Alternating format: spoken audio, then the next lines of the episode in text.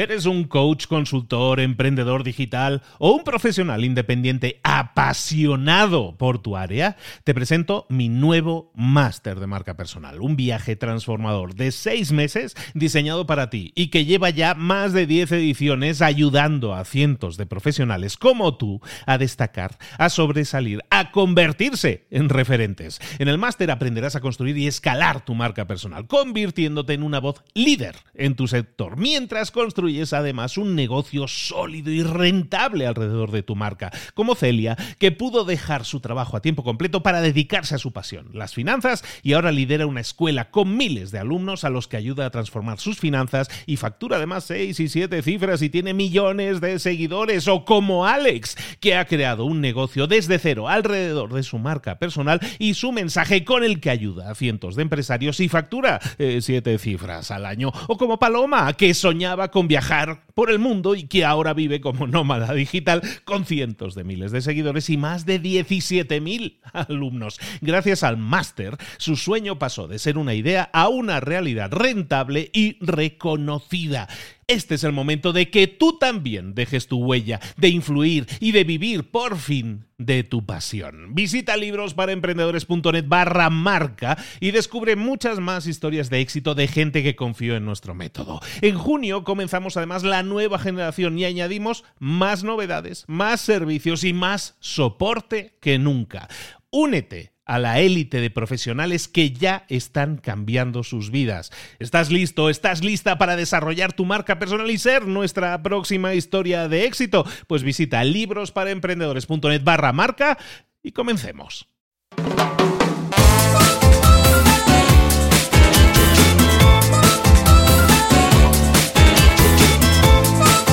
Muy buenas a todos, bienvenidos una semana más a Libros para Emprendedores y todos los miércoles tenemos a Mentores para Emprendedores, que es un mentor, esa persona que ha vivido, que ha, que ha, pasado, que ha caminado, que ha transitado por un camino, tiene una cierta experiencia en algo y te lo está compartiendo. Un mentor es alguien que ha, ha vivido algo, ha sufrido muchas veces algo también. Te lo comparte para que tú tengas consejos que te ayuden a, ir más directamente, a ahorrarte agujeros y baches en el camino si es posible, y eso lo hacen con mucho gusto. Y todas las semanas tenemos a mentores de primerísima categoría, y esta semana no podía ser menos. Tengo el, placer, el honor de presentaros, de introduciros a los que no lo conozcan, porque nos escucha mucha gente también de España y seguramente a lo mejor no lo conocen tanto, a Aarón Benítez. Aarón, ¿cómo estás, querido?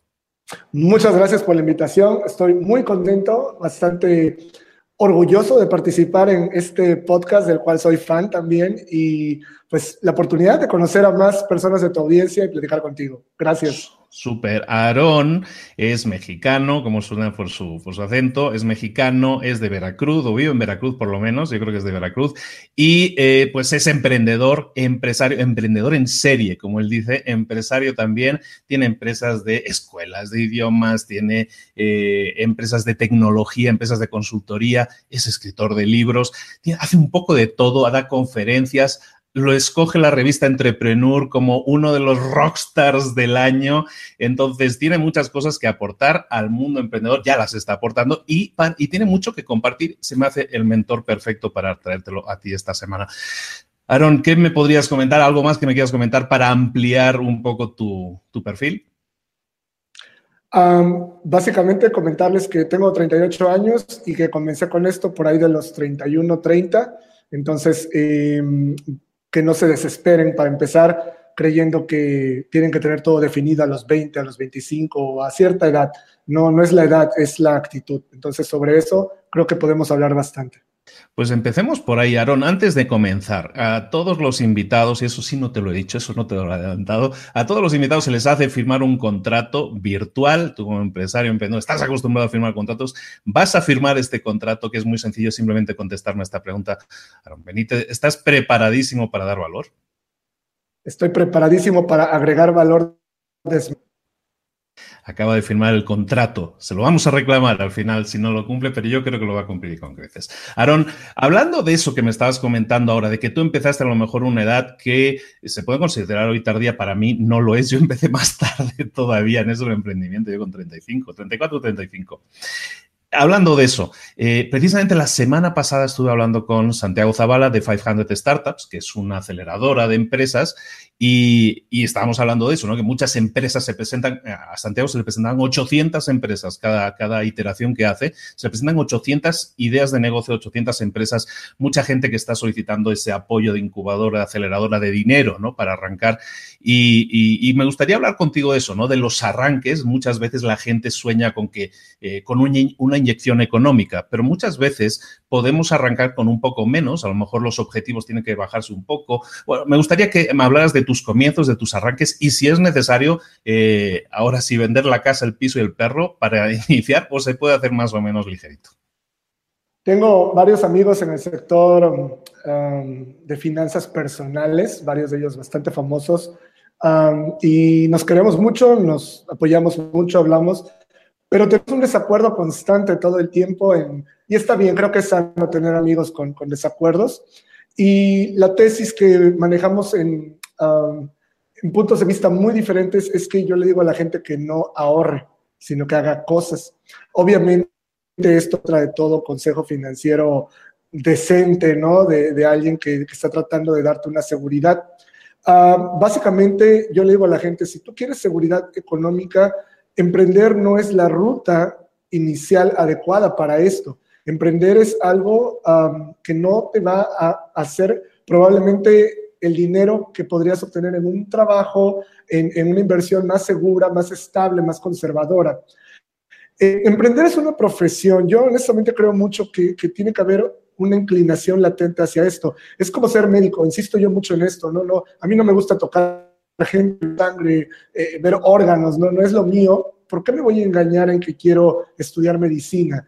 Esto de emprender es lo mismo, si no me gusta eh, eh, eh, esto que estamos haciendo, ¿no? Contactarnos a, la distancia, poner mucho tiempo fuera de horas normales de trabajo, estar incómodos con la parte financiera por momentos, etcétera. Si no tenemos toda esta actitud de eso, la incomodidad, de ponernos al frente cuando nadie nos pide ponernos al frente, definitivamente no va por ahí nuestro camino, lo cual no es malo. No, no. El problema es que tenemos un empuje actual de la mercadotecnia eh, eh, nacional en muchos países de que si no eres emprendedor, eres lo peor del mundo. No, claro que no. O sea, necesitamos médicos, necesitamos abogados, necesitamos ingenieros, maestros. Emprender es, una profesión. Tomando tu pregunta, yo sí creo que tienes que poner toda la carne en el asador, como decimos por, por estos eh, rumbos, ah, porque eso te logra lo que se llama credibilidad y necesitas credibilidad tanto de tu círculo como de la gente externa para poder conseguir luego los apoyos que sí vas a necesitar, que no solo son económicos, sino son los recursos humanos,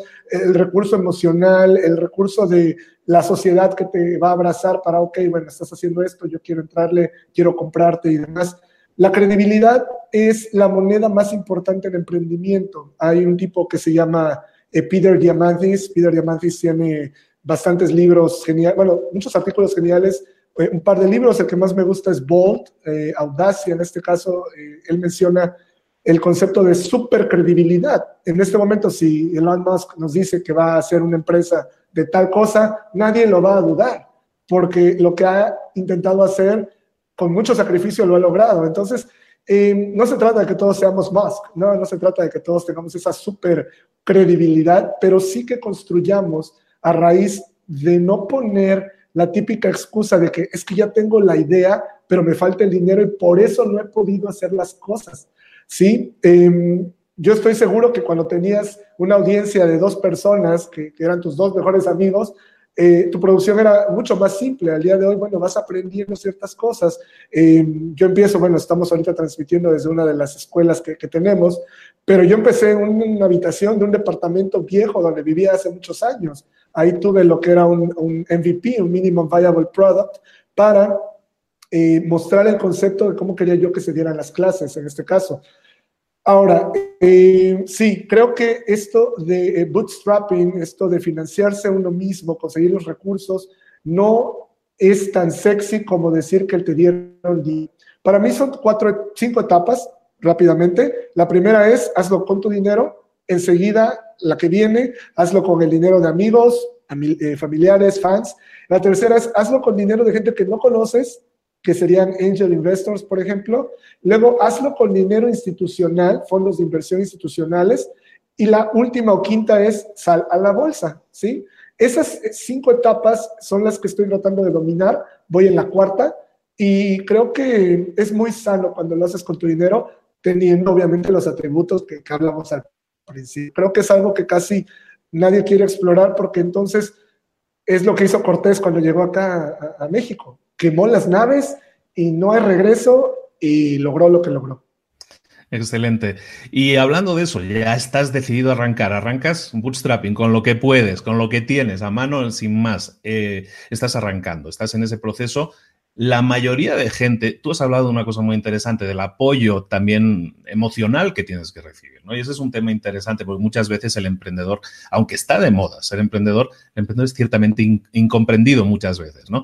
Y acostumbra a ser lo que yo llamo un solo emprendedor, una persona que está cabalgando solo por la pradera y él solo él cree que va a llegar en esa meta, ¿no? Y los principios en general para la mayoría de emprendedores son ciertamente solitarios, ¿no?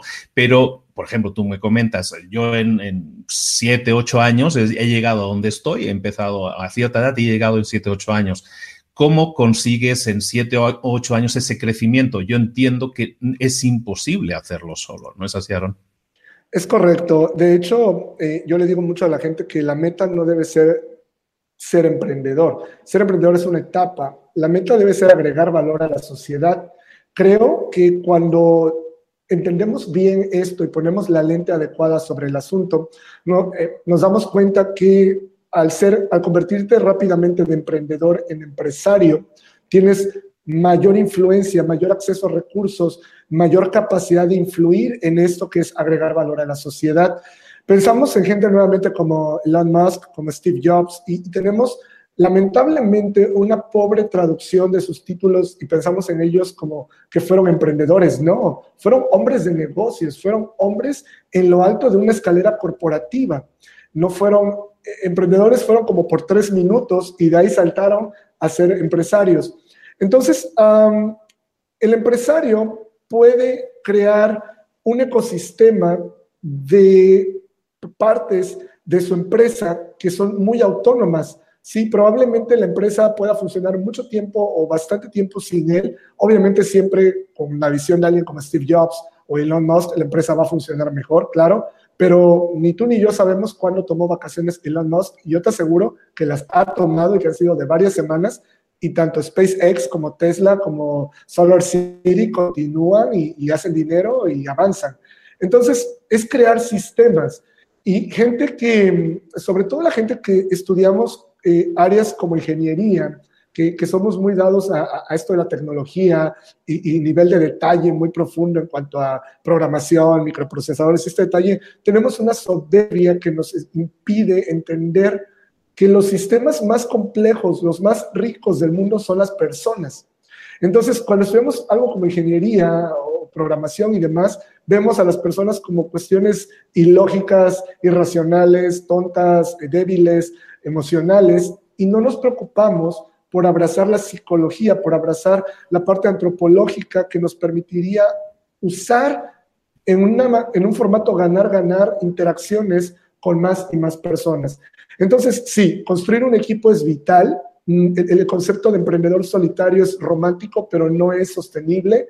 Eh, es Steve Jobs, Steve Wozniak, es Bill Gates, es Paul Allen, ¿sí? Es Elon Musk y agrégale quien esté junto a él, eh, Mark Zuckerberg, Sheryl Sandberg, etcétera, etcétera, ¿no? Entonces, siempre necesitas estos eh, brazos derechos, siempre necesitas esta gente que complemente y sobre todo te pueda ayudar. Es bonito, eh, suena, suena romántico, ¿no? El, el, hacerlo tú solo e ir andando. Déjame hablarte un poquito de un concepto que yo llamo la soledad de la mente.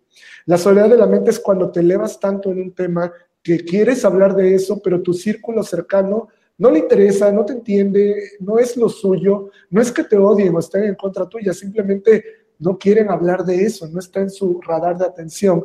Y uno se frustra porque uno de los, primeros, uno de los primeros problemas que yo noto cuando alguien empieza en negocios es que quiere hacer lo que yo le llamo el síndrome del arriero. Quiere arrear a la gente, quiere empujar a su gente cercana a que hagan todo con él, al primo, a la novia, al esposo, a la mamá, a su mejor amigo, y no va por ahí. Es muy raro que eso funcione.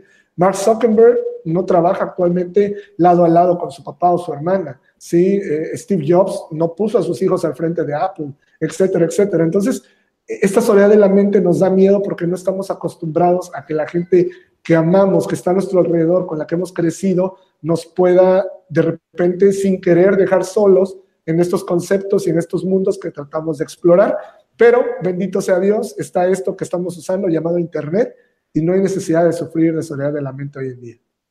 Estamos hablando con Aaron Benítez, estamos hablando de emprendimiento, él es empresario, emprendedor, eh, autor de libros, vamos a hablar de eso también, pero Aaron, estás tocando un tema interesante, vamos a profundizar un poco más ahí. Estamos hablando de, efectivamente, el, el que cabalga solo ante el peligro, eso no funciona también, no es escalable. Entonces tenemos que crear un equipo, crear sistemas, intervienen ahí no solo sistemas informáticos, sino sistemas humanos, ¿no? Estructuras que sustenten una empresa. ¿Cuál sería el consejo de Aaron Benítez en este caso para pues para ir formando un equipo, para esa persona que, es, que está batallando, que es un freelancer, ¿no? que está trabajando ahí solo y, es consciente de que sí, sí, tengo que crear un equipo, pero ¿cómo encuentro a la gente? ¿Qué tengo que hacer para filtrar a la gente que es correcta? Porque hay gente que solo se mueve por un sueldo y es muy difícil encontrar, todos te fallan. Hay mucha gente que se queja de eso, que, no es que no quiera, es que no parece que no haya gente que, quiera trabajar. Es correcto. Lo que yo le sugiero a las personas primero es algo que en llevo toda la vida trabajando y me cuesta todavía bastante, es el ego. gente que somos muy propositivos, vamos a decirlo así, muy aventureros. Tenemos un ego muy grande, em, a veces justificado, muchas veces no. y este ego nos hace pensar que somos únicos y especiales, lo cual no es malo y no es mentira, claro, somos especiales, somos seres individuales que tenemos cosas en particular, pero al hablar de que somos especiales y sentirnos especiales, lo usamos como una barrera para permitir conectar con otras personas y tomar y darles aquello que nos puede servir a ambas partes. Yo le pongo un ejercicio mucho a, mis clientes en consultoría y, en eh, workshops que doy en, universidades y empresas sobre el hecho de, haz una lista de 100 cosas que eres genial haciendo, que haces para tu empresa, para tu negocio en solitario o para tu proyecto, ¿no? Eh, no, pues yo diseño, yo busco la tipografía, hago el podcast, hago la edición de video, todo, 100 cosas, ok, listo. Sal a la calle y busca a alguien que pueda hacer esas 100 cosas como tú las haces. No va a haber nadie que haga esas 100 cosas como tú las haces. Y ese es el gran problema. Y yo le digo a la gente que esto es como llevar la dieta al 100%, es un fracaso inminente y casi seguro. Pero si tú te permites llevar una dieta del 70%, al 60%, al 80%, vas a tener éxito porque te das permisos de la naturaleza humana. Entonces les digo, les digo de esta lista, ok, tienes 100 cosas que solo tú sabes hacer así en conjunto, quieres a alguien que las haga, no las encuentras, ok, tacha 50 de ellas, tacha 50 en esa hoja, busca a alguien que pueda hacer el 50% o la mitad de estas actividades que hemos listado en la, en la hoja hipotética y salimos a la calle. Es muy factible encontrar a alguien al 50% de nuestra versión actual de ejecución. Tomamos este 50%, lo contratamos, lo cuidamos con tiempo, atención y dinero durante varios meses, eh, ya sea que trabaje a distancia o trabaje presencial con nosotros, y vemos emerger una versión de esta persona donde sube al 60, 70 pro. Tú hacías nada más. Nunca vas a tener a alguien que haga todo como tú. Sería un clon, básicamente. Pero sí puedes tener a alguien al 80, 70% que te puede ayudar con las actividades. El impuesto a pagar es eso, tiempo, atención y dinero. ¿Qué ocurre? Una vez que tienes esta persona que ya es otra, ¿sí? Y entre tú y él buscan a esta otra persona con el mismo procedimiento y le agregan entre los atención y dinero y llevan a esa otra personita al 60, 70%, 80%. Cuando ya tienes estas dos, lado del proceso y a partir de ahí les delegas el que ellos jalen a más en ese espíritu de poder cosas en un 60, 50, 70, 80%. Esa es la manera en que vas construyendo un equipo. Ah, es muy frustrante, sobre todo porque estamos entrenados a que las cosas deben depender de nosotros para funcionar. Creemos que eso es algo bueno, cuando realmente no. Eh, si hay una palabra clave en este siglo es colaboración y lo vemos en todo. En este momento tú haces un podcast porque quieres colaborar con el mundo compartiendo. Compartir y colaborar son claves y quien no lo domine no puede realmente insertarse en la vía rápida y exitosa del emprendimiento y los negocios. Perfectísimo. Pues estamos con palabras clave aquí, delegar sobre todo, pero la palabra clave es inversión. ¿eh? O sea, es invertir y estás invirtiendo tu tiempo, tu dinero, tu energía en formar a esa persona, en conseguir llegar a delegar, pero es un proceso. Pero la palabra clave es la inversión. Tú cuando inviertes esperas unos réditos, unos beneficios, ¿no? Aquí estás invirtiendo y, está clarísimo que lo vas a obtener. Y es la única forma, de hecho, Aaron, en la que puedes hacer crecer una empresa, porque si no, como tú estabas diciendo ahora, uno se convierte en el cuello de botella que hace que su empresa no crezca. Y cuando una empresa no crece, hoy en día se va para abajo, ¿eh? no hay estabilidad en ese sentido, ¿no es así? Es correcto, necesitas estar en un formato de entendimiento. Hay gente que le llama innovación, hay gente que le llama crecimiento, hay gente que le llama desarrollo, como gustes llamarlo, pero es una evolución constante, ¿sí? Em, porque todo está siendo barrido ¿sí? Cada 7, 8, 10 años, ¿no? En este momento, Disney, por ejemplo, eh, está haciendo su eh, eh, transferencia hacia el mundo del streaming para competir con Netflix, ¿no? Al momento de, de grabar este, este podcast, este video. ¿Qué ocurre? Em, pues les ha funcionado muy es muy fácil desaparecer y los ejemplos son constantes. Si las empresas globales mm, establecidas a través de, los, de las décadas tienen este riesgo, ¿qué nos hace pensar que nosotros, más pequeños, en alcance, en dimensión, no corremos estos, estos riesgos? Es importante estar pensando cómo vamos a ser interrumpidos en nuestro avance para mantenernos en el mercado. Y de acuerdo, totalmente, ¿no? Innovación, desarrollo, crecimiento, como queramos llamarlo.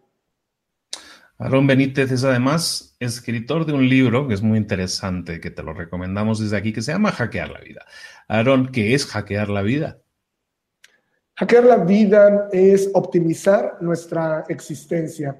Optimizar nuestra existencia desde el punto de vista, um, hoy hablaba con parte de mi equipo sobre la semiótica, esa cuestión de las señales que están insertas en todo, eh, significados, significantes y demás, y darnos cuenta cómo todo resulta una forma de verlo peculiar de acuerdo a la formación que tuvimos. Te comento algo y por qué me, animo a hablar de hackear la vida, de dónde viene esto.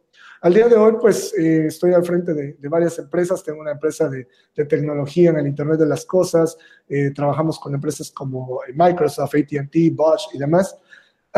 yo estudié ingeniería y no estoy titulado. No soy una persona que tenga el diploma hermoso de, la carrera en casa. Y esto lo digo no para promover que la gente no se titule o que no, no haga bien las cosas, pero la tendencia típica de pensamiento nos llevaría a que si no estoy titulado y no tengo diploma y no tengo estos credenciales, no valgo la pena en la vida, no tengo derecho a tener éxito, no puedo lograr muchas cosas. Y durante mucho tiempo así lo creí. Em, sin embargo, lo que me he dado cuenta es que es una cuestión de estudio constante lo que te va a llevar, estudio y ejecución, esas dos, eh, llevar al punto que, necesitas. Al día de hoy doy clases en, varias universidades sobre inteligencia artificial. Pregúntame cuántos eh, diplomados he tomado de inteligencia artificial o si puedo programar inteligencia artificial. Es una cuestión conceptual, es una cuestión de insertarte a profundidad en algo y ejecutar en ello. Entonces, si tú analizas fríamente mi CV, mis credenciales, no tengo derecho a ser invitado por buenas instituciones a dar clases en estos temas que los doy, no tengo derecho a tener éxito en los negocios, no tengo derecho a muchas cosas porque no se supone que ese sea el camino. Sin embargo, hay atajos como en todo, como en el código, como en el recorrido en, en automóvil, hay atajos. Entonces la vida se puede optimizar si nos permitimos varias cosas. Te pongo un ejemplo muy rápido. La gente está acostumbrada a pensar en términos lineales. Hoy tengo que terminar este libro para poder luego leer este otro y hasta que no termine este no me voy a comprar este otro que me interesa porque nos fascina flagelarnos emocionalmente. Lo que yo le digo a la gente es, no, eh, invito a tu audiencia que YouTube, eh, Aaron Benítez, lectura orgánica, y con la lectura orgánica tú puedes leer cinco o siete libros al mismo tiempo, gozándolos y no sintiéndote culpable, matando simplemente esta tendencia típica de pensar que te tienes que sentar de forma aburrida durante cinco horas sin hacer nada más a leer un libro de este grueso, ¿no? No, no, tiene sentido, nadie opera así. Entonces, cuando nos damos cuenta que la vida es orgánica y no lineal y que podemos ejecutar muchas cosas al mismo tiempo y que eso es lo normal, que eso era lo establecido, avanzamos rapidísimo, ¿no? Entonces yo he visto eso en los últimos ocho años de mi vida y por eso promuevo el concepto de hackear la vida, hackear con una connotación totalmente positiva.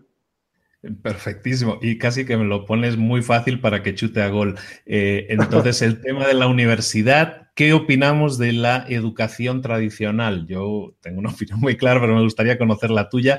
¿Qué opinas de la educación tradicional y si está preparada o está preparándose, por lo menos, para los nuevos retos? Has comentado Diamandis, por ejemplo, que es alguien que habla fundamentalmente últimamente sobre todo de la tecnología, la invasión de la tecnología y cómo eso va a hacer nuestra vida mucho mejor pero las universidades o los estudios universitarios, mejor dicho, no están preparándose o no están preparando a la gente para hacer frente a los nuevos retos que ya están aquí, porque eso es una realidad de nuestros días. Tú que estás en empresa tecnológica lo sabes mejor que nadie, inteligencia artificial, eh, hay un montón de nuevas tecnologías que nos están invadiendo y la universidad no sabemos, o yo creo que no está respondiendo, qué podemos decir a la gente que está ahora mismo diciendo, yo quiero ser emprendedor, yo tengo que estudiar empresariales o tengo que estudiar eh, eh, administración de empresas o yo quiero hacer tal cosa, tengo que estudiar eso. Como tú estás diciendo, hay caminos predefinidos, pero hay otros caminos.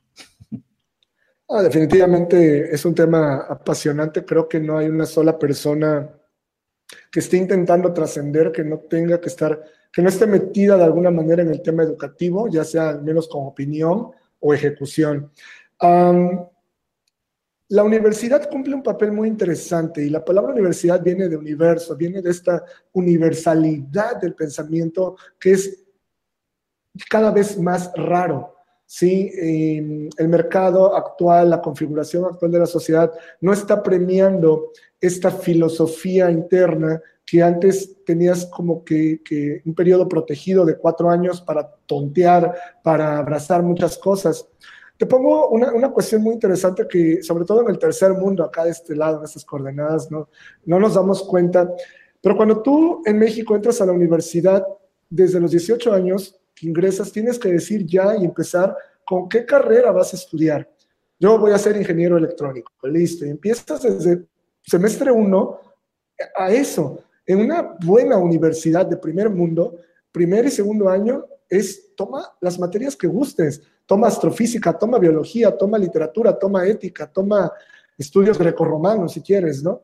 No pasa nada, tontea, explora, ten debates que no, no habías tenido nunca en tu vida. Después de esos dos años, aplicas algunas de las escuelas internas de estas universidades para medicina, ingeniería, leyes, etc. Acá no, acá es una crueldad que a los 18 nos pidan, ya tienes que ingresar a una carrera, y no lo vemos así, lo vemos normal. La universidad es genial, es fantástica, si la usamos para lo que es, que es tener experiencias, pero la gente la está usando para tener calificaciones y son dos cosas muy opuestas. Es una limitante, es una tontería ingresar a una institución que te puede permitir muchas cosas para solamente pasar materias y obtener una certificación. Cuando puedes entrar a esta institución que te protege de muchas cosas todavía, que te trata como adulto de alguna manera y que te da su nombre para que puedas organizar eventos, contactar personas, conocer a más en tu red, experimentar, wow, muchas cosas. Entonces, cuando entras a la universidad y tienes cinco novias, cinco novios, estudias cuatro idiomas, haces intercambio, lees libros, eh, fumas cosas que tal vez no deberías de fumar, eh, organizas eventos, invitas conferencistas que de otra manera no te harían caso si los mandas un correo a nivel personal, pero como los estás invitando a tal universidad, claro que aceptan. Em, buscas patrocinadores para tus eventos, te pones al frente de un club de tecnología, lo fundas si no existe, wow, esa persona se ha entrenado para muchas cosas, independientemente del emprendimiento, ¿sí? Pero son los menos. vemos como que hay que entrar para sacar buenas calificaciones y eso es muy limitante. Entonces, creo que la universidad cumple un papel todavía para quien la pueda absorber en cuanto a tiempo e inversión de dinero, pero los modelos que estamos viendo hoy es esto, es YouTube, es, caray, quiero aprender algo, está en línea, está en un libro, está en un tutorial de 10 dólares, está en una conversación con alguien en, Hangouts, en Google y listo, ¿no? es más autónomo, es más eh, continuo. Esto es uno. Y dos, está emergiendo un nuevo tipo de educación, la cual invierte en ti y te cobra después. Hay dos casos muy específicos. Voy a hablar de Laboratoria, que es una eh, startup que se está difundiendo en ciudades eh, de Latinoamérica, como el hecho de tomar mujeres de escasos recursos, eh, entrenarlas durante cuatro o seis meses eh, ocho horas diarias en programación, ciencias de la computación, negociación, em, técnicas como eh, eh, design thinking, etc. Y las colocan en empresas como Facebook, Google y demás. Y de ganar, digamos, en pesos mexicanos 3 mil pesos al mes, ahora ganan 15, 17 mil pesos. Es decir, quintuplican su salario en seis meses y una vez que ya las colocaron en esas empresas que también ganan porque obtienen diversidad, ¿sí? Y gente con hambre de hacer cosas y no les están pidiendo un título, sino que puedan eh, eh, escribir código y, trabajar de la forma que ellos trabajan, que es ágil, que es una cuestión rápida, entonces es cuando estas eh, escuelas les empiezan a cobrar. Esta es una, es laboratoria. Dos, Lambda School. Lambda School es lo mismo, pero en versión en línea, totalmente, y solo para software, y solo en Estados Unidos por el momento, donde ellos invierten en volverte un gran programador al que va a contratar Facebook, Google, Microsoft, quien sea, y una vez que obtienes ese trabajo es cuando te empiezan a cobrar. Entonces, es, son escuelas que están partiendo el modelo de, hey, pues yo te estoy prometiendo que lo que vas a aprender aquí va a servir, yo voy a invertir en ti. Claro que hay un proceso de filtrado mutuo, ¿no? Pero está genial, es, es increíble la disrupción que está ocurriendo, porque es cierto, si es tan bueno tu producto, ¿por qué no inviertes lo tomo y luego te empiezo a pagar una vez que ya me coloque de acuerdo a lo que me enseñaste, ¿no? Entonces, es fantástico cómo está cambiando esto aceleradamente el mundo de la educación. Eh, nosotros, por ejemplo, acá en, en, Warehouse, que es una de las empresas que tenemos de educación, estamos comenzando a dar cursos de idiomas a través de WhatsApp.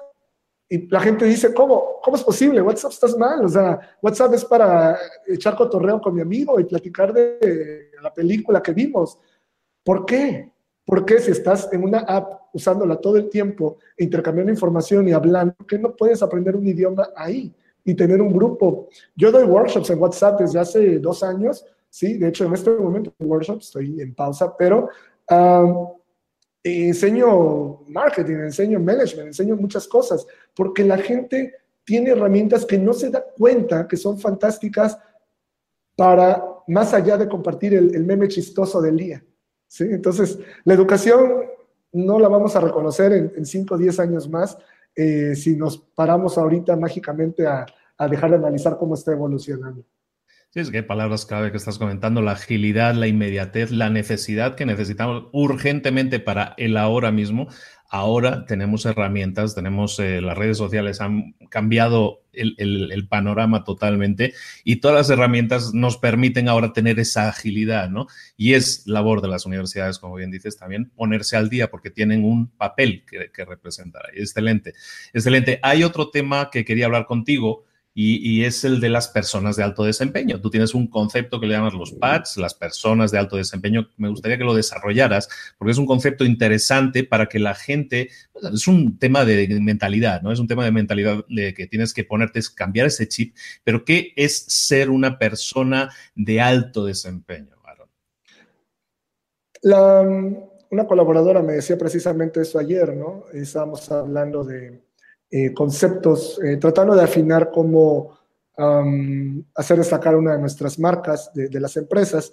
Y me decía el ejemplo de Pat, dice, pues Pat es persona de alto desempeño, pero la definición es muy personal, cada quien puede darle la imagen mental que guste al asunto y me, me gustó. Sin embargo, decirle eso a tu audiencia, pues obviamente no ayuda mucho, ¿verdad? Entonces, vamos a hacerlo con la técnica de los opuestos, que no es una persona de alto desempeño, es una persona de bajo desempeño, es una persona que se queja, es una persona que ve el vaso medio vacío, es una persona que no ejecuta, es una persona que no intenta ver un poco más allá, es una persona llena de miedo. Todos iniciamos como PBDs, como personas de bajo desempeño, no es malo. Problema es que te des cuenta que eso eres y quedarte ahí. Nadie alcanza a ser una PAT total, es un camino idealista, es obviamente, ah, si tú me ves tal vez un sábado de la noche botado en la cama comiendo frituras, viendo Netflix, no vas a poner mi foto en internet diciendo, wow, es una persona de alto desempeño, Aaron Benítez, ¿verdad? Pero creo que en general podemos dominar ciertas áreas de nuestra vida eh, que nos hagan lucir como lo que nos muestra Elon Musk, como lo que nos muestra Peter Diamandis, como lo que nos muestra Bill Gates, eh, Jeff Bezos, todas esas personas en momentos de, donde están tonteando, donde están totalmente relajados, donde no están siendo productivos y sin embargo no los concebimos. Los pensamos siempre en sus oficinas o haciendo acuerdos importantes o hablando cosas trascendentales. No es así. Sin embargo, se han esforzado en dos o tres áreas de su vida ser tan clase mundial, ser tan buenos ejecutores, que nadie duda de su capacidad de llevar eso a otras áreas si se lo proponen.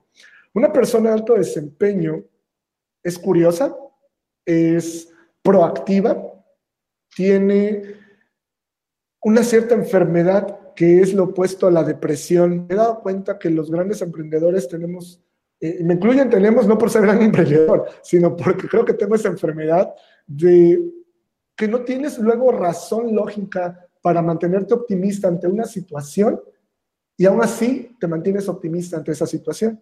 No hay razón lógica, no hay nada que te diga que se va a solucionar, no está llegando el, dinero por donde tiene que llegar, no, no tienes nada que te diga, esto se va a componer honestamente. No, y sin embargo tú crees que se va a componer. Entonces, eso es lo opuesto a alguien que se deprime fácilmente que muchas veces no tiene razón para estar eh, deprimido y sin embargo, pues como es una enfermedad, sí, que ya está diagnosticada como tal, creo que esta otra es también una condición que no ha sido estudiada, pero creo que es fisiológica también, el hecho de ese optimismo que realmente no está justificado muchas veces, ¿no? Una persona de alto desempeño ah, ejecuta, ejecuta, ejecuta, ejecuta, y se vuelve un magneto y agrega valor a su red constantemente. voy a hacer el comercial en, en aromerites.blog, pueden encontrar muchos artículos de esto. Yo creo que una persona de alto desempeño jamás se declara a sí mismo persona de alto desempeño, se le nota. Y, perdón por la analogía, pero esto es como los que son eh, grandes amantes, ¿no? No van por la calle diciendo yo soy un gran amante. No, se, le, se le, nota o se sabe o, o la pareja lo, lo lo siente, ¿no? Entonces, esto es igual, no puedes andar por, por la calle poniéndote una persona de alto desempeño, no, no va así. Simplemente en tu ejecución se nota sin, sin duda alguna. ¿Cómo pasa alguien entonces de ser alguien de bajo desempeño a alto desempeño? Suena muy bien, yo quiero ser proactivo, pero a lo mejor estoy limitado, probablemente estoy limitado de aquí, pero muchas veces estoy limitado eh, porque mi trabajo no me deja, porque no tengo tiempo. Siempre va a haber una excusa, ¿no, Aaron? Es genial, parece que nos pusimos de acuerdo y se lo digo a tu audiencia, no, para nada. Era lo que me faltaba de mi respuesta. El drama. El drama es un componente al que nos le hemos agregado mucha atención como especie y lo vemos como algo incluso bonito. hacemos películas, hacemos eh, poemas, ah, canciones todo basado en drama. Y vemos el drama como algo natural, como algo incluso a, buscar. Y hablamos del solopreneur al principio del podcast. Y eso es drama, es que yo voy a conquistar la cima de la colina solo porque el mundo no me entendió y los voy a dejar atrás. Y eso es drama. Hay, el problema es que cuando uso la palabra drama o pensamos en ella, la vemos como drama de alta intensidad. La, persona que está, eh, y en México tenemos muchas telenovelas, es lo que más exportamos. Eh, estas telenovelas donde la mujer se bota al piso y le pide al novio que no se vaya, que por favor eh, no, no la deje, está llorando, sufriendo, wow. Y lo vemos natural, en México es, es lo más normal del mundo crecer viendo estas cosas. Entonces, eso es fácilmente identificable, es fácilmente atacable, le llamamos, yo le llamo drama de alta intensidad. El problema no es tanto ese, porque de ese nos burlamos. El problema es el drama de baja intensidad, porque no nos damos cuenta que lo usamos todo el tiempo. Es que yo sería un gran emprendedor si mi papá me diera el dinero que necesito para esto. Es que por culpa de mi jefe no puedo hacer esto. Es que fíjate que el otro día vi que fulano o esta persona me vio con cierta manera que me hizo pensar que, Dios mío de la vida, eso es drama de baja intensidad. Es increíble cómo no nos damos cuenta que creamos unas historias que no tienen base o que se pueden atacar muy fácilmente si tan solo nos volvemos un poco más pragmáticos. Yo no estoy atacando el que seamos emocionales, el que tengamos sentimientos. Creo que estoy atacando la parte más baja de esa escala, que es ser dramático y abrazarlo sin saber todo lo que nos alenta, todo lo que nos ralentiza, todo lo que nos impide eh, poder obtener mayores cosas y tan solo lo ponemos a un lado. Drama típico en el emprendimiento es que la gente no me entiende, es que los clientes quieren esto, es que no. Cuando hay lo que se llama product market fit, lo hay. O sea, enseguida eh, el, el mercado te abraza, el mercado te da todo cuando haces bien las cosas. Nada más que cuando no las haces bien te quita todo y te golpea y es el peor de los jefes. Entonces, ese tipo de drama, cuando lo dominamos, pasamos a modo alto desempeño. Y tiene mucho que ver ahí los miedos, ¿no? Es que mucha gente pone esas excusas, esos dramas de bajo impacto, como, como mencionas, para tapar sus miedos, ¿no? Y tienen esa capa de miedo interna, ponen esta capa de drama, como tú lo llamas, encima, precisamente para decir, no, es que es mi jefe. Siempre hay un factor externo y eso, eso evita que nos miremos en el espejo a nosotros mismos y digamos, no, pues es que la verdad sí es culpa mía y, está en mi mano entonces abrir esta puertita y salir adelante como, como buenamente se pueda, como decíamos al principio también, con lo que tienes, que es mucho si lo pones a trabajar. Eso está clarísimo. Aarón Benítez, estamos hablando con, con un empresario, con un emprendedor, con un autor de libros, con el rockstar de, de emprendedores del 2016. Eh, Aarón, eh, siempre en el programa, y hay un montón de cosas más de las que quería hablar contigo, no, no quiero alargar demasiado porque creo que todavía tenemos mucha carne que cortar. Em, siempre pregunto a nuestros invitados sobre consejos que le puedan dar a gente que está en nuestra audiencia y hay una especie de clasificación en la audiencia que podríamos decir que es, y mucha gente que nos escucha y hemos tocado y ese tema un poco, gente que quiere emprender pero que no se atreve, ¿no? Entonces, ¿qué consejo le podríamos dar a gente que, quiere emprender, pero no se atreve por cualquier razón, ¿no? No tengo dinero, no tengo tiempo, no tengo idea de negocio, pero tengo la idea de que tengo esa inquietud de emprender. ¿Qué le podemos aconsejar, Aaron? yo les aconsejo que inviertan en personas que los empujen hacia estas aventuras. No nos damos cuenta del tipo de inversión que hacemos cuando cada fin de semana nos vemos con los mismos amigos de siempre, hablar de las mismas cosas en los mismos lugares. Es muy romántico, es muy bonito porque nos da seguridad psicológica vernos 15, 10, 5, 8 años después de haber salido de la universidad, mantener nuestro grupito y seguir hablando de lo mismo que ocurrió 5, 10, 15, 8 años atrás. Y nos hace sentir bien, pero no hay avance. Entonces, si empiezas a invertir en ese tipo que no conoces más que vagamente, pero le invitas un café porque escuchaste que puso su negocio, no es porque vayas a poner el mismo negocio, simplemente te vuelves aquello de lo que te rodeas.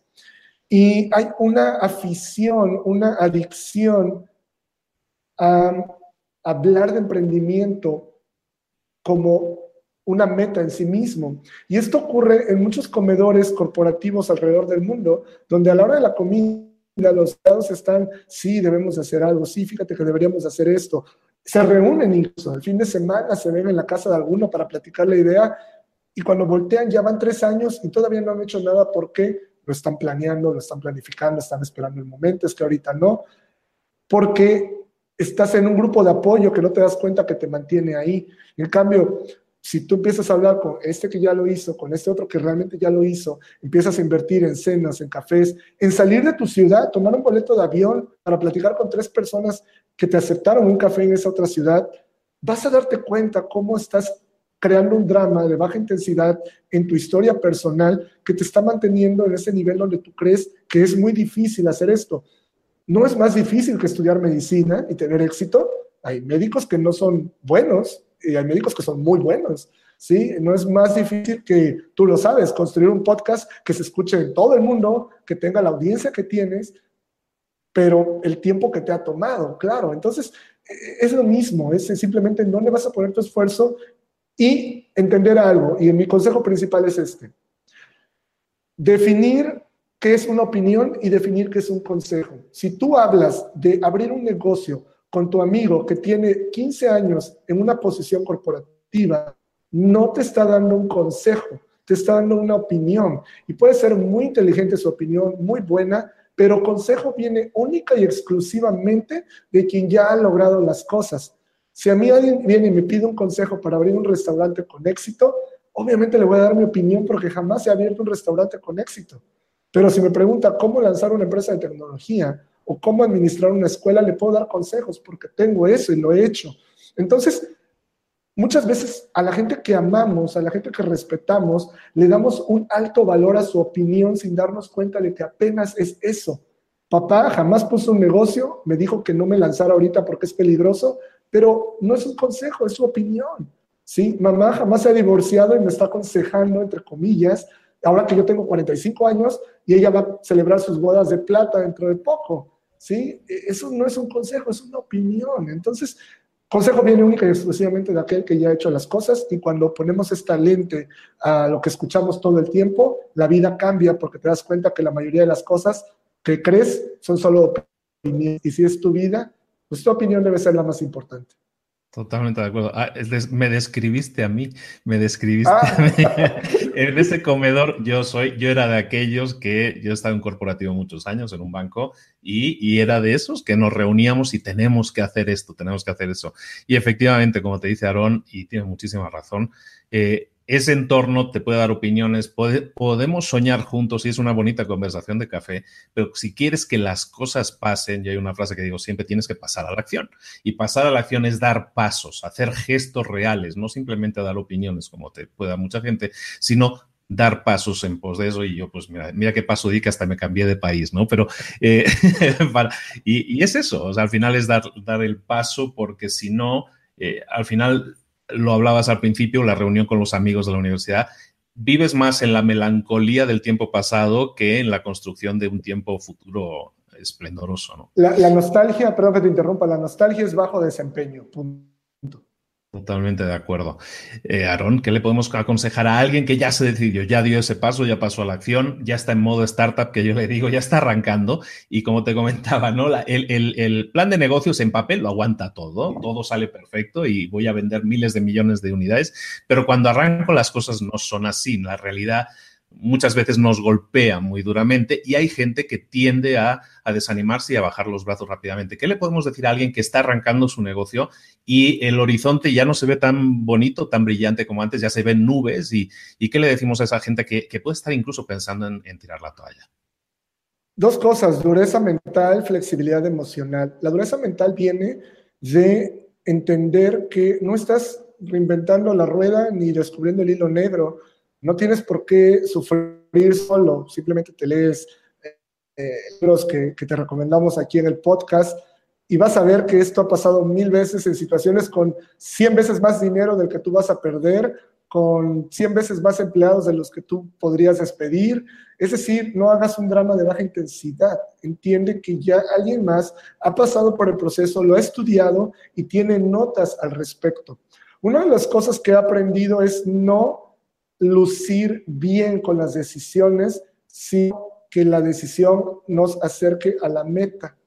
Eso es muy difícil porque nos gusta lucir bien. De hecho, quienes tenemos esta chispa emprendedora, nos fascina mucho el estar eh, eh, eh, exponiéndolo todo el tiempo, pero cuando las cosas no van bien, seguimos diciendo que van bien y realmente no es que digas que van mal, porque tampoco se trata de atraer toda la, la atención negativa, pero es simplemente empezar a tomar decisiones que a lo mejor no te van a hacer lucir bien, pero van a mantenerte en la meta. ¿Cuál es la meta? ¿Lucir bien de que no quieres despedir a nadie? ¿O tomar la decisión de, ¿sabes qué? Dejo ir a la mitad de la gente, lo siento, una disculpa, pero el negocio sigue andando y aunque se van a enojar y van a hablar mal de mí por fuera, yo sigo con esto que tiene una proyección ya con estos números nuevos a tres, cinco meses eh, de, oxígeno, ¿no? Entonces, el consejo es dureza mental primero y luego flexibilidad emocional. Es muy romántico iniciar con un buen amigo, con una persona que conoces, pero es casi, casi, casi imposible que toda la travesía la hagas con las mismas personas. Entonces, eh, abrazar eso es, caray, como si quisieras tener 45 años y que tus únicos amigos fueran los que, con los que creciste cuando eras niño. O sea, ¿por qué? Cumplieron una función, tú cumpliste una función en su vida, next, lo que sigue. Excelente.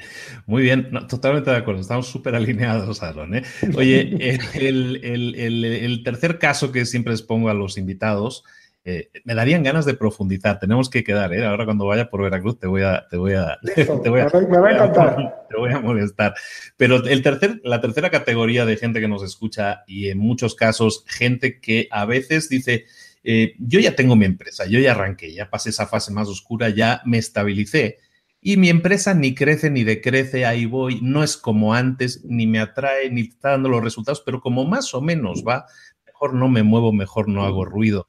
En esa situación muchas empresas se descuidan, se empiezan a descuidar y eso ya sabemos a dónde lleva. ¿Qué le tenemos que decir a alguien que está ya en una situación de empresario y que dice, ¿para qué tengo que aprender cosas nuevas? ¿Para qué me tengo que mover si ya estoy bien?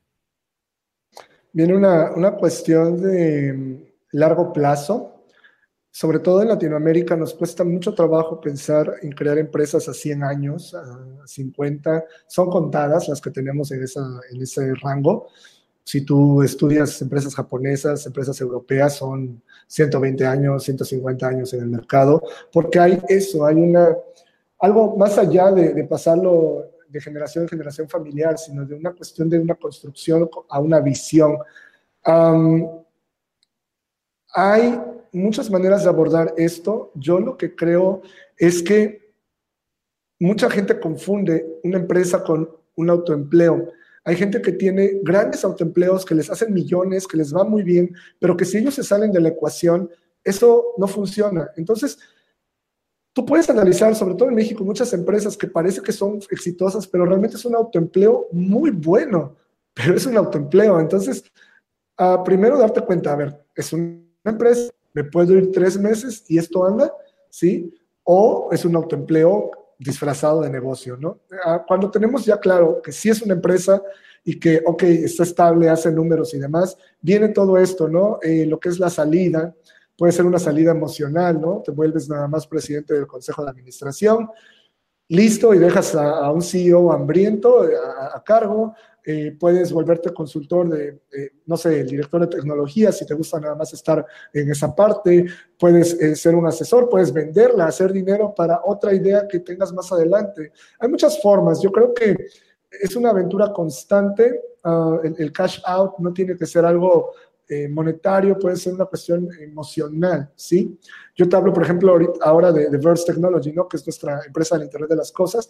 Yo soy nada más presidente del Consejo de Administración medio me entero de algunas cosas que, estamos haciendo, cada mes hay una reunión de consejo, listo, pero pues hay gente muy hambrienta con todo el enfoque de lo que se tiene que hacer y la parte técnica llevando eso. ¿Para qué me hago tonto y trato de llevar el día a día de esto si mi corazón tal vez no está tan metido ahí, aunque me gusten algunas cosas? Entonces es ser em, duro mentalmente, flexible emocionalmente para ya sea hacerte a un lado o evaluar fríamente y ejecutar sin tanto drama. Mucha gente piensa en términos del patrimonio para sus hijos, y es que este es el patrimonio de mis hijos, y cómo voy a perderlo, cómo lo voy a vender, cómo me voy a hacer a un lado. Drama, drama, drama. El patrimonio para tus hijos es lo que les dejes en su cerebro, lo que les dejes en su corazón, lo que le dejes con capacidades cognitivas, capacidades eh, sociales. Bill Gates le va a dejar solo 10 millones de dólares a cada uno de sus hijos. Ahora, a ti y a mí 10 millones de dólares nos puede parecer muchísimo, pero no, en la liga en que estas personas se mueven no es nada, ¿sí? Es, tienen que crear su propio mundo, tienen que crear sus propias cosas. Entonces, em, no estoy diciendo que no le dejemos nada a nuestros hijos, pero más de una vez en la historia de la humanidad se ha visto que le puedes dejar 20 castillos y si no le dejaste lo que le tenías que dejar, esos castillos desaparecen en menos de una generación. Entonces, yo creo que va relacionado al tema del drama creo relacionado al tema de largo plazo, creo que va relacionado al tema de una evaluación fría de que si lo que tienes es un autoempleo o un verdadero negocio. Excelente. Estamos hablando con Aaron Benítez, que es autor de libros, que es empresario, que es emprendedor, que tiene muchísima opinión y muy buena, muy cultivada. Y por lo tanto, y como estamos en libros para emprendedores, Aaron, no, no te puedo dejar escapar sin pedirte que nos aconsejes un par de libros o los que tú desees aconsejarnos, un par de libros que nos pueden ayudar o que puedan ayudar a una audiencia emprendedora o que quiere emprender. Estos casos que hemos visto, ¿no? Gente que quiere arrancar o que está arrancando, un par de libros que les puedan ayudar. Bueno, me gustaría, más que un par de libros, hablarte de un par de autores, porque ah, creo que es la mentalidad que, vas a desarrollar junto con la ejecución. Mucha gente tiene la mentalidad, pero no ejecuta. Y el problema es la gente que tiene la ejecución, pero no tiene la mentalidad, y luego tener las dos, pero no tener el background intelectual, que es muy importante, tener un, un respaldo intelectual de lo que estás haciendo. Los negocios son una ciencia. Hay creo que no hay un área de la humanidad que tenga tanto contenido siendo tan estudiado continuamente y tan compartido como los negocios. Y sin embargo, insistimos en lanzarnos a ellos sin intelectualidad de por medio. Entonces, un autor que a mí me fascina y que siempre recomiendo y que cambió mi vida, Tim Ferriss, Tim Ferriss con The 4-Hour World Week, con The 4-Hour Body, The 4-Hour Chef, Tools of Titans, eh, Tribe Mentors, tiene bastantes libros, todos son buenísimos. Yo recomiendo el blog de Tim Ferriss, también su podcast, así como este. Ah, creo que es increíble el trabajo que ha hecho al destilar tanta información, no solo para negocios, sino para la vida, que realmente está totalmente relacionado. Tim Ferriss es, es un punto de partida inicial. Y otro autor, por llamarlo de alguna manera, una casa editorial, es Harvard Business Review. Para mí no hay mejor contenido de negocios moderno, actualizado, realmente innovador y científico como la Harvard Business Review. Toda la serie de libros que tienen, todas las revistas que tienen. Ah, te comento una anécdota rápidamente muy interesante sobre esto. Hace unos tres años estaba en una tienda departamental y todavía no estaba suscrito a la, a la Harvard Business Review y la tomo de ahí y se la doy al chico que me iba a cobrar en la caja, ¿no? Y se me queda viendo y toma la revista y me dice, ¿sabe cuánto cuesta? Y yo, pues, no esperaba esa pregunta. Dije, en mi mente, pues ese es tu trabajo, tú deberías de saber cuánto cuesta. Y le dije, eh, no. Se me hizo muy raro, no entendí en ese momento, tomó el escáner, se lo pasó al código de barras de la revista y me dijo la cantidad en pesos. En ese entonces eran casi 400 pesos mexicanos, unos 30, 40 dólares, no lo sé, algo así. Entonces, en ese, en ese momento, y me cobró, y mientras me estaba cobrando y estaba yo pagando la revista, entendí que lo que me intentaba decir es, vas a comprar ese poco de papel a ese precio tan caro, pero lo que en realidad me estaba diciendo esta persona es, yo no entiendo cómo alguien puede pagar tanto por esas palabras, por ese papel, por esa revistita. Entonces, cuando todo eso lo entendí mientras me estaba cobrando, le dije, amigo, las, las ideas de esta revista me hacen millones. Me volteó a ver como aquel al que le hubieses dicho el estado del tiempo y no le interesa saberlo, ¿no? Así como que, bueno, ¿y a mí qué? No, no, entiendo, pero es eso. Eh, Harvard Business Review me ha hecho millones con las ideas una vez que las ejecutas bien. Entonces, recomiendo mucho los libros de la Harvard Business Review de Tim Ferriss. Hay muchos más, comercial en aromenites.blog. Ahí mismo hay un link que dice libros recomendados creo que eh, a tu audiencia le puede gustar bastante. Excelente. Y tienen podcast también. Harvard Business también tiene un podcast muy corto, muy directo, muy como son ellos, y, hacen las entrevistas a los autores del mes, de los artículos. Muy interesante. Me gusta mucho, sí. Ah, muy alineados a lo que te digo.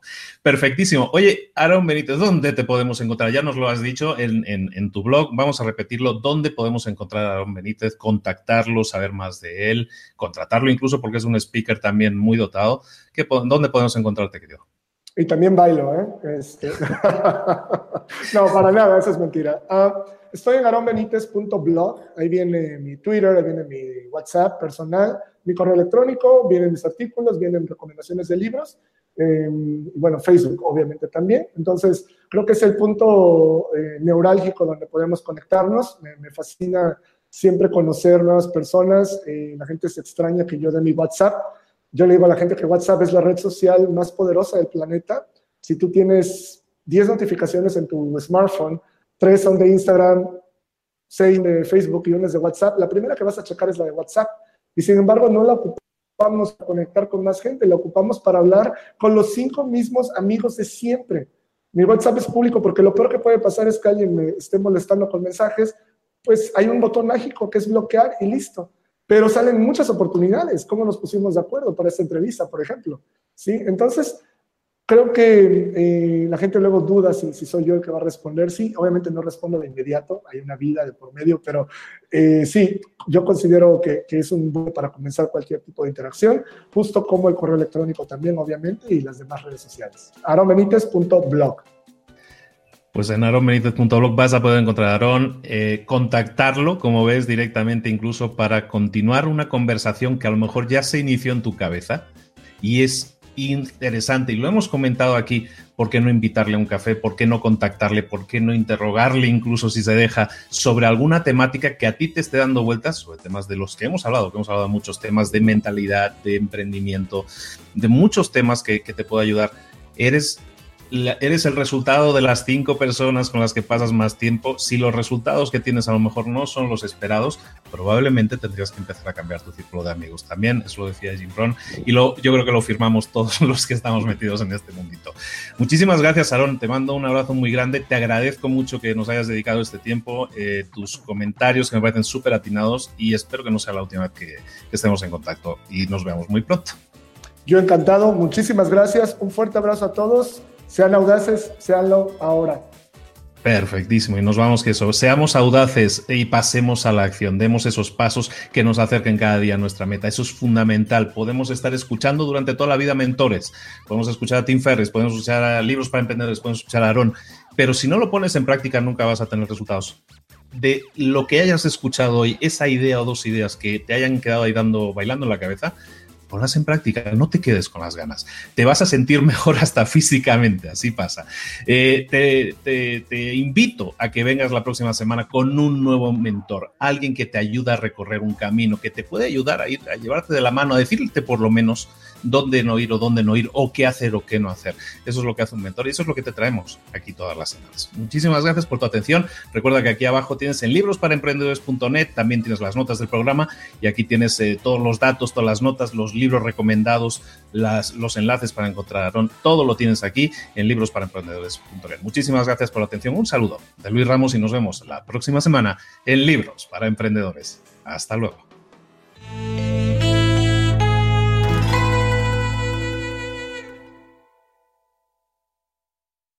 ¿Eres un coach, consultor, emprendedor digital o un profesional independiente apasionado por tu área? Te presento mi nuevo máster de marca personal, un viaje transformador de seis meses diseñado para ti y que lleva ya más de 10 ediciones ayudando a cientos de profesionales como tú a destacar, a sobresalir, a convertirse en referentes. En el máster aprenderás a construir y escalar tu marca personal, convirtiéndote en una voz líder en tu sector, mientras construyes es además un negocio sólido y rentable alrededor de tu marca, como Celia, que pudo dejar su trabajo a tiempo completo para dedicarse a su pasión, las finanzas, y ahora lidera una escuela con miles de alumnos a los que ayuda a transformar sus finanzas y factura además seis y siete cifras y tiene millones de seguidores, o como Alex, que ha creado un negocio desde cero alrededor de su marca personal y su mensaje con el que ayuda a cientos de empresarios y factura eh, siete cifras al año, o como Paloma, que soñaba con viajar viajar por el mundo y que ahora vive como nómada digital con cientos de miles de seguidores y más de 17.000 alumnos. Gracias al máster, su sueño pasó de ser una idea a una realidad rentable y reconocida. Este es el momento de que tú también dejes tu huella, de influir y de vivir por fin de tu pasión. Visita librosparaemprendedores.net barra marca y descubre muchas más historias de éxito de gente que confió en nuestro método. En junio comenzamos además la nueva generación y añadimos más novedades, más servicios y más soporte que nunca. Únete a la élite de profesionales que ya están cambiando sus vidas. ¿Estás listo? ¿Estás lista para desarrollar tu marca personal y ser nuestra próxima historia de éxito? Pues visita librosparaemprendedores.net barra marca y comencemos.